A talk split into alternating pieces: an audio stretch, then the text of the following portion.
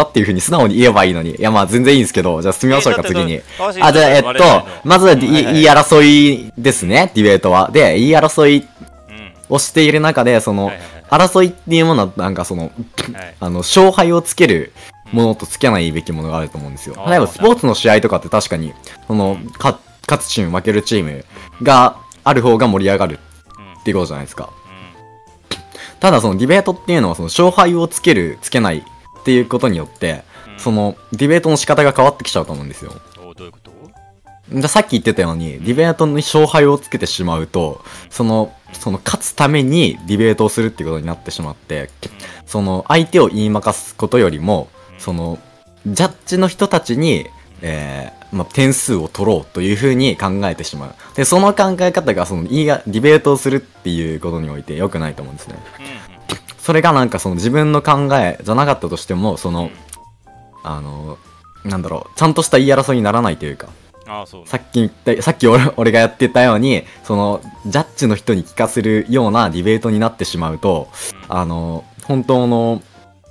本当に思ってることだったりあの話せないと思うんですよ。うん逆にその勝ちにこだわる理由って何ですか？えーでもただななんで勝ち負けがあった方がいいと思うんですか？え勝つことを目標にしたらいいんじゃないですか、うん。うんだからなんでですかって聞いてるんですけど。勝つことをいいんじゃないですかじゃなくて。それを目指していろいろ勝てるようにしての自分の行動だから俺が言ってるのは勝ち負けをつけることに意味がないっていうふうに言ってるんですけど、だからその勝つことじゃなくて勝ち負けをつけることに論点を置こうと思ってるんですけど、どうですか？だ勝ち負けをつけることか？らそもそも勝ち負けをつけることが違うっていうふうに言ってるんです、僕は。まずそのまあ、はい。まあその第三者の評価っていうので値するんですか、第三者第三者の評価っていうのは、確かにその勝ちとか負けではなく、その総評っていうふうに、ここの部分は良かったよ、この部分は悪かったよっていうのはあるかもしれないんですけど、ここのこっちは何点、こっちは何点で、こう合計してこっちが勝ちみたいなことをするのは何か違うなっていうふうに思うんですよ。で、はい。えっと、何でしたっけ？うん。はい、ほんで？はいはい。だから、だから第三者の次で、えーっと、第三者の評価あった方がいいってことかな？あ第三者の評価っていうのが、うん。その勝ち負けにこだわった時の評価と勝ち負けにこだわらない時の評価っていうあの違うと思うんですよ。うん。勝ち負けにこだわった時の評価っていうのはうん。こっちはここで論破してたから何点こっちはここで論破してたから何点合計して何点みたいな感じでその点数付けみたいなのをされて総比総括でこっちの方が勝ちみたいな風になるじゃないですかうん、まあそんな方法もあるかな。はいはいはい。まあまあそうですね。あのその勝ちと負けがついてしまうっていう。うんで勝ち負けを、うん。えーつけないであつけてやるとそのここの部分であの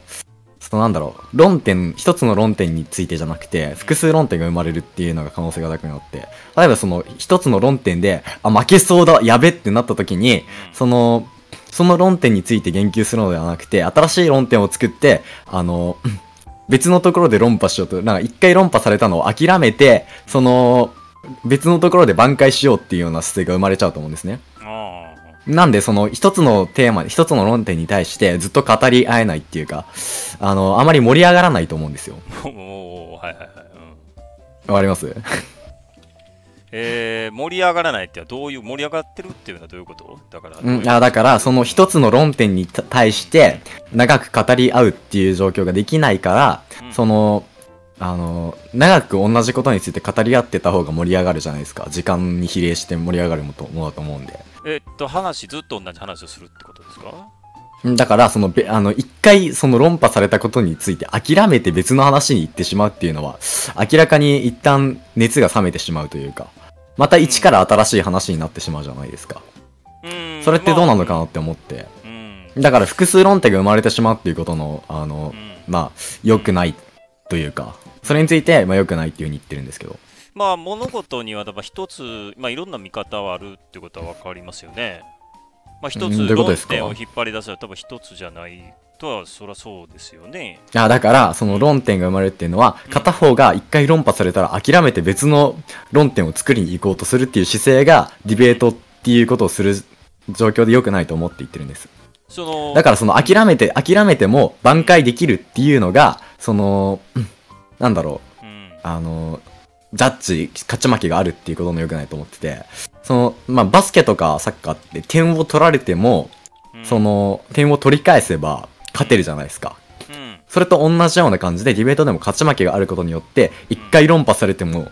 2回論破したら勝ちみたいな感じじゃないですか。まあ点数で考えるとね。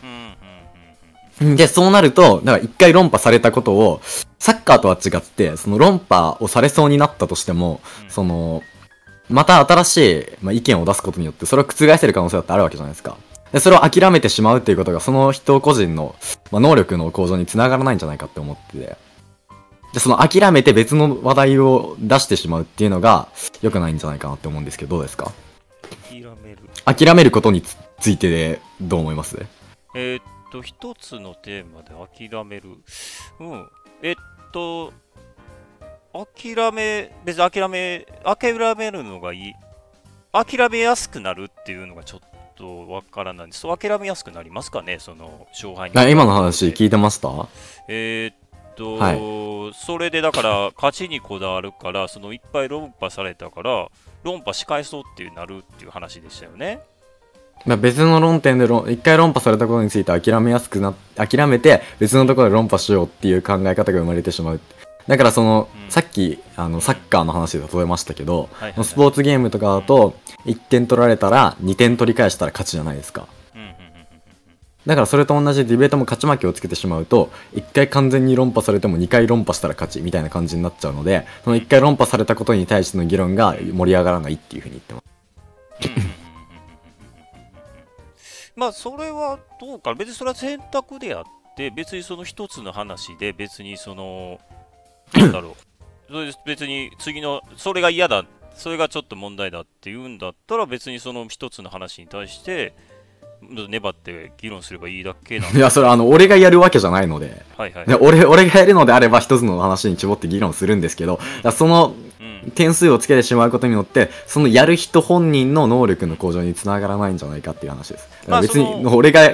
ほ当事者なんて一言も言ってないですけど。まあ話題が変わる変わらない変わることが問題っていう話なんだったらだから例えば話題が変わるっていうか、その、うんあの、諦めることについて問題っていうふうに言ってますね。えーっと、諦める、まあまあまあ、話題諦めるっていうかそのことですよね。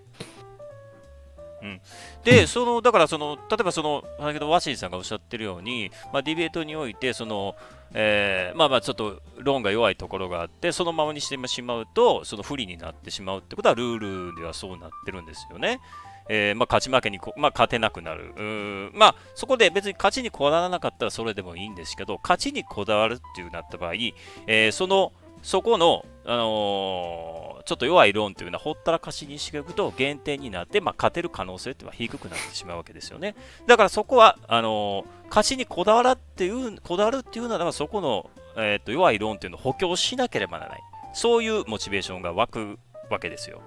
そう考えると、えーっとワシンさんが、えー問題視しているような話題がどんどん変わっていくってことは、ディベートの勝敗を気にすることで逆に起こりづらいんじゃないかなと思うんですけど。それは考え方の問題だと思うんですけどうんマサスの考え方は、まあ、納得できるんですよ。うんうん俺がさっき言ってたように、その点数で考えると、あの、別のところで取り返せばいいっていうふうに諦めてしまう可能性だって、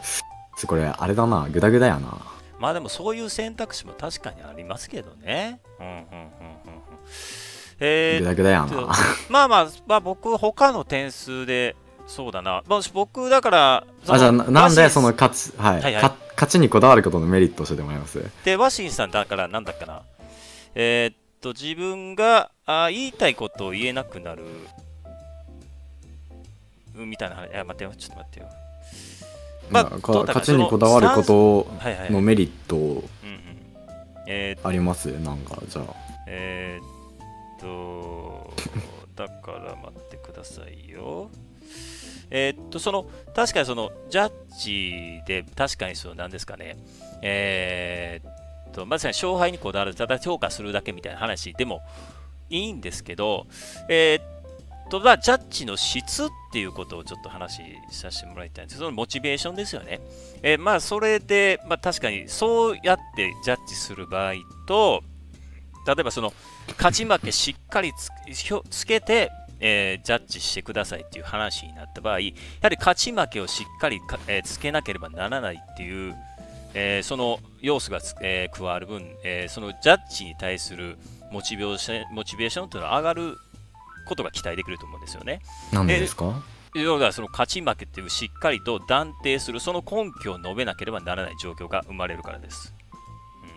うん。なんでそれでモチベーションが上がるんですか？別になんかモチベーション自体だから別にあの勝ち負け決めてないところでも変わんないと思うんですけど。えーっと例えばそのモチベーションが上がるっていうのは人それぞれなんでなんか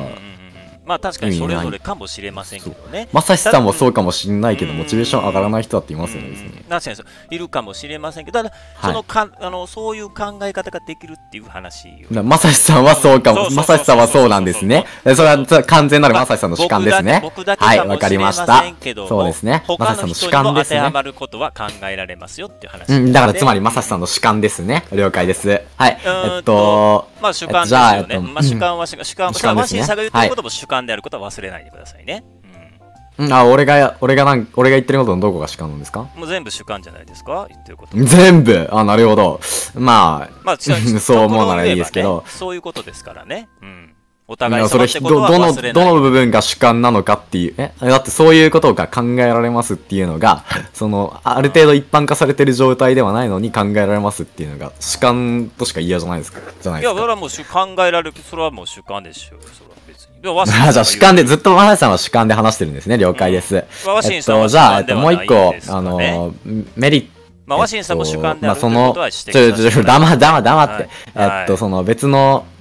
なんだっけ、えっと、そう勝ち負けをつけないっていうことに、それ対するメリメリット？うん。う んメリット、逆かな？そのデメリットかな？その、つけ、つけることによる。うん。まあその、まず、うん勝敗をつけるっていうのは、勝敗つけるのジャッジする人じゃないですか。ああ、そうですよ。ジャッジする人の、まあ、さっきも言ったんですけど、ジャッジの質っていうのが、うん人によって変わるんですよ。まあ、わかりますね。うんなんで、その、ジャッジする人が、あの、まあめちゃめちゃ下手くそで、うん。あの、わけわかんないことを言ってジャッジした場合って、はい。あの、明らかに、その、なんだろう、うん不当っていうように考えられたときに、うん。その、まあ、それが、なんだろう、嫌悪感というか、まあ、ギスギスしちゃうじゃないですか。ね。今のジャッジおかしくねみたいな。まあ、あの、多分、多分あった、ん？あ、そういう状況ありましたよね、主観じゃなくて。え、まさしさん覚えてませんか？俺とゼファーさんがやってて、まさしさんと、あと、マガモリさんだっけ？が、ジャッジした時に、そそのジャッジおかしくねみたいな空気になっちゃってギスギスしちゃったことってありませんでした。覚えてなせ、覚えてないですか？うん。あ、あこれあの、主観じゃなくて実際に起こったことなので、え主観じゃないっすよ。あ、事実、事実に基づいた話です。はい。だからそうやってだから、ワシンさんは感じたってことですよね。はいはい。うん、うん、あー、どういうこと？え事実に基づいてますよね。そういうことがありましたよね。え、覚えてないんですか？あ、覚えてないで逃げるんだ。まあまあ全然まあ他の人に聞けばそういう事実があったっていうのはわかると思うんで。あ、わかりました。はい事実ね。はい。ら主観じゃなくて事実に基づい基づいた話です。はい。で、何でしたっけ？もうもう一回言ってもだからそのジャッジする人の質が悪いっていうか、ジャッジするのが下手くそな場合、そのジャッジによって、その場の空気が悪くなってしまったり、あとかその、次、ディベートする時のモチベーションだったりとかにつながると思うんですよ。ああ、なるほど。例えばはい、そのめちゃめちゃ不当なジャッジをされて負けって言われた時に、うん次また頑張ってディベートしようとは思わないですよね。な、なんでかっていうと、その、じ自分では、てか周りから見ても、うんあの、まあ、明らかに勝ったって思ってて、そのジャッジが明らかに不当で、その対戦相手側も不当だって思ってる場合に、うんその、自分だけじゃなくて対戦側、相手側も、その、ジャッジが不当だっていう風に思ってる場合って、うんその、モチベーションが明らかに下がるじゃないですか。せっかく勝てたと思ったのに、わけわからんジャッジのせいで負けるようなことになったみたいな。うんでそういうことがあるから、その、そもそも勝ち負けを指定しないことで、どういうとこが良かった、どういうとこが悪かった、これをこうした方がいいよ。っていうようなジャッジ、ジャッジっていうか、まあ、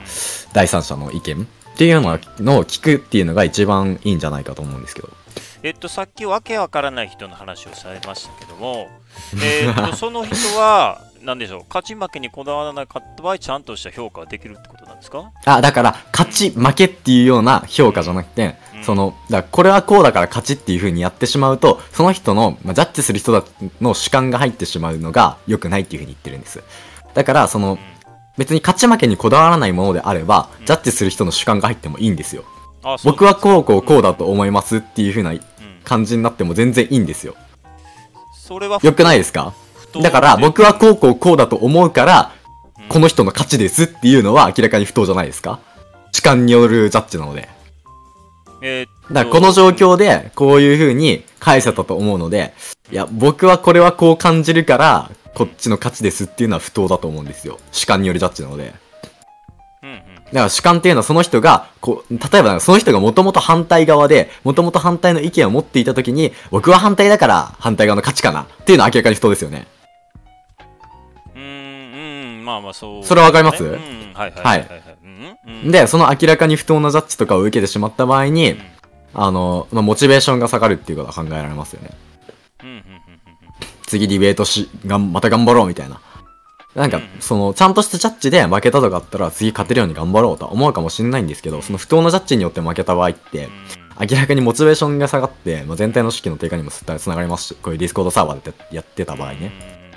なんで、まあ、マイナスしかないんじゃないかなってあ思うんですいやけど。私がちょっとさ確。認させてもらいたいのは、別にその分けわからないその不当なジャッジというか、まあ、は評価っていうのは別に勝ち負けをつけなくても起こりうるんじゃないかとうん、あーえっと、聞きたいんですけどそれはどうですか？勝ち負けをつけない不当な評価って何ですか？例えば。いや別にさその例えば、え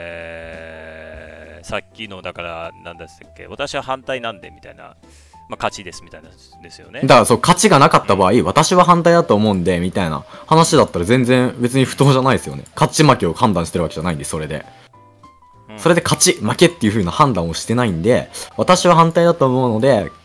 反対側の意見に賛成かなっていうのは、あ、こいつ、なんか、わけわからんこと言ってんなで終わると思うんですけど、勝ち負けをそれで判定された場合って、あの、